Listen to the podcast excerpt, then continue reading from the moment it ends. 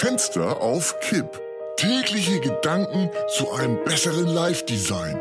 Heinz Strunk im Gespräch mit Heinzer, ein, ein Luftzug schneller. Donnerstag, 8. Juli. Du, ich hab da mal eine Frage. Äh, wie findest du eigentlich Frank-Walter Steinmeier? Freddy Boy, der Bundesprisi, eigentlich ganz geil. Ja, geil ist vielleicht nicht der passende Ausdruck für ein Staatsoberhaupt. Tja. Äh, der will jedenfalls noch für eine zweite Amtszeit antreten. Unser Steini. Ich finde das richtig gut. Ich überhaupt nicht.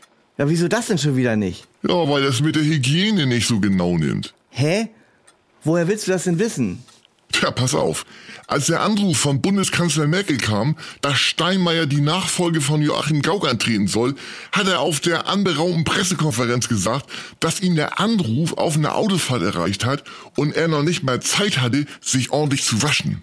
Ja und? Ich finde es gelinde gesagt etwas irritierend, die Öffentlichkeit wissen zu lassen, dass der designierte erste Mann des Staates vor sich hin müffelt.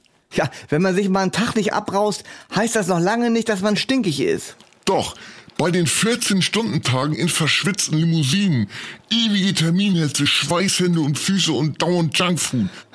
Ich frage mich seither immer, wenn Steinmeier irgendwo auftaucht, ob er gewaschen ist und wenn nicht, wie er wo gerade riecht. Säuerlich stechend, süß-sauer, zart-bitter. Also für mich sieht Steinmeier aus wie einer, der nach frisch gepflückten Gänseblümchen duftet. Oh, träum weiter. Ja, ja. Schade, dass es kein Geruchsfernsehen gibt. Mhm. Ich stelle mir nämlich weiterhin vor, dass sich Steinmeier als Mann der alten Schule mit einem verschlissenen, harten, porösen Waschlappen vor dem Handwaschbecken stehend abseift. Und das noch nicht mal besonders gründlich. So ein Quatsch. Das sind Unterstellungen und Gerüchte. Gerüche, meinst du wohl? Wenn überhaupt ist Steinmeier so ein Kernseife-Typ. Benutzt preiswertes Aftershave.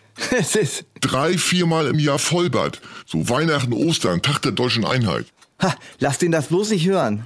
Fußnägel zu lang, Nagelschnecken, eingewachsene Speisereste. Das volle Programm.